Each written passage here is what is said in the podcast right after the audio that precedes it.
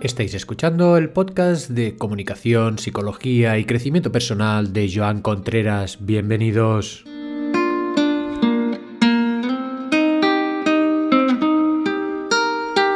Por cierto, os he dicho que me encanta Rosalía, la cantante. Es que es alucinante la forma que tiene de cantar, las canciones, las adaptaciones. Es una maravilla. Y vamos ya por el programa de hoy, por el podcast de hoy, que es, bueno, vamos a hacer un comentario sobre el ejercicio que os puse el viernes. Pues ha habido, como os diría, cuatro, cinco personas, seis que me han respondido, me han dicho unas, pues, eh, ok, me ha ido bien, otras me han planteado más problemas puesto que lo que deseaban o lo que querían eran cosas internas, otras ha sido la segunda pregunta que les sea el segundo ejercicio que les ha gustado más y entonces vamos a hacer un pequeño comentario de cada uno de los tres ejercicios. Para empezar, el primero, para la gente que no oyó el podcast del viernes, es necesario oír el podcast para comprender este. La frase del primer ejercicio era nunca tendrás suficiente de aquello que realmente no necesitas. Y esta frase se refiere a lo que deseamos, por un lado, y lo que necesitamos, por otro. Los que, si en un momento dado no tienes suficiente de algo, tienes que plantearte hasta qué punto es una necesidad o no. Porque para que eso se cumpla es necesario que lo poco que tenemos lo sintamos con grandísima satisfacción. Si lo poco que tenemos lo rechazamos, es que ya vamos mal, vamos mal.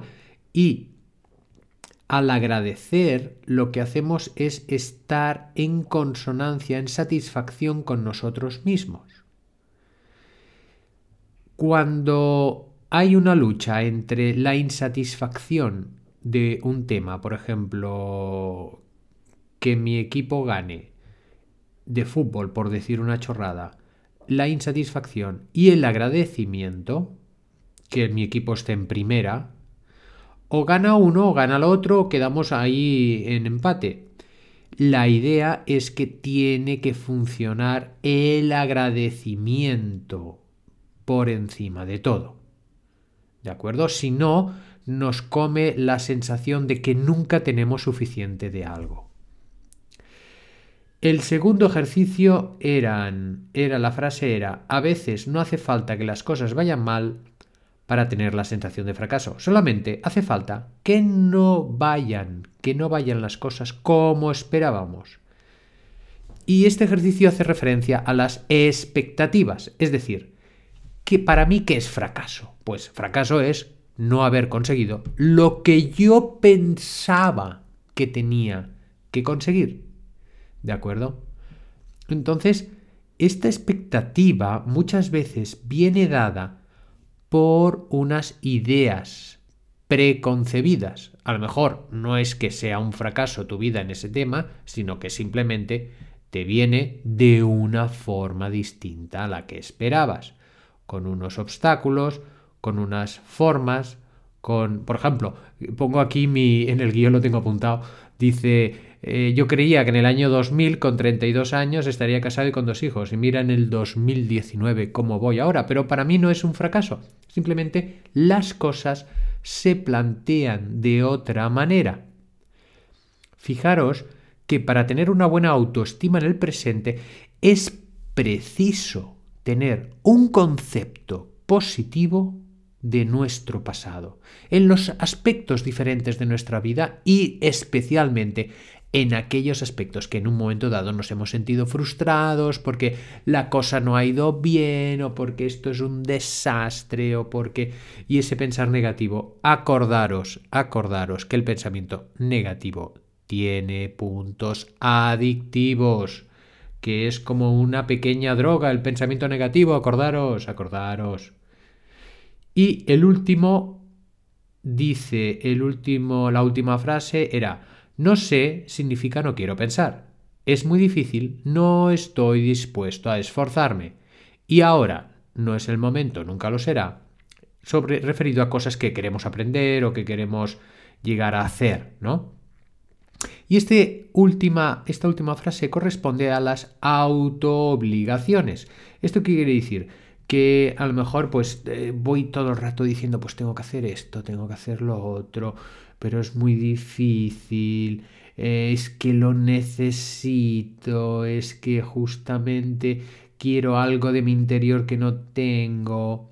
Entonces, vamos a ver, es necesario ver qué tenemos en esta etapa de la vida por resolver. Las prioridades. Esta última frase se refiere a las prioridades, es decir, si resulta que me meto en cosas que no tengo por qué tener la obligación, pues ahí vamos mal. Porque no estoy correspondiendo las prioridades a la etapa de la vida que me corresponde.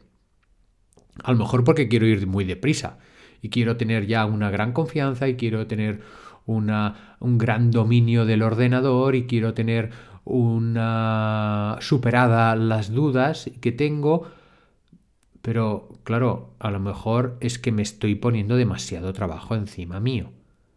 Y esto no es correcto.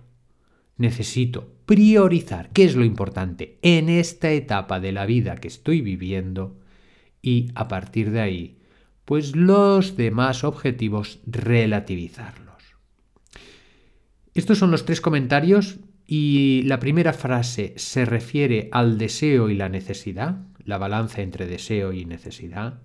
El segundo se refiere a las expectativas y el tercero se refiere a las autoobligaciones y a las prioridades. Fijaros que cada uno de estos tres apartados ya podríamos hacer un podcast o un programa entero o un curso de psicología. Pero bueno, el ejercicio pues era simplemente para, para hacer un tastet, que decimos en catalán, pues para hacer un pequeño, un pequeño sería una pequeña prueba, a ver cómo suena. Hay un tema que es eh, estas frases, algunas de ellas las he sacado de un blog que se llama pensar, pensar sentir y actuar.blogspot.com y de un psicólogo que se llama Pep Mari, para que quede constancia. Y esperando que haya ido bien el ejercicio, ya vamos a hacer la reflexión del día inspiramos, tomamos aire, nos llenamos de oxígeno, nos llenamos de esa fuerza de la noche que aún la tenemos enganchada. Aguantamos el aire y lo dejamos a ir poco a poco, notando cómo el cuerpo se relaja y se energetiza a la vez al expulsar el aire.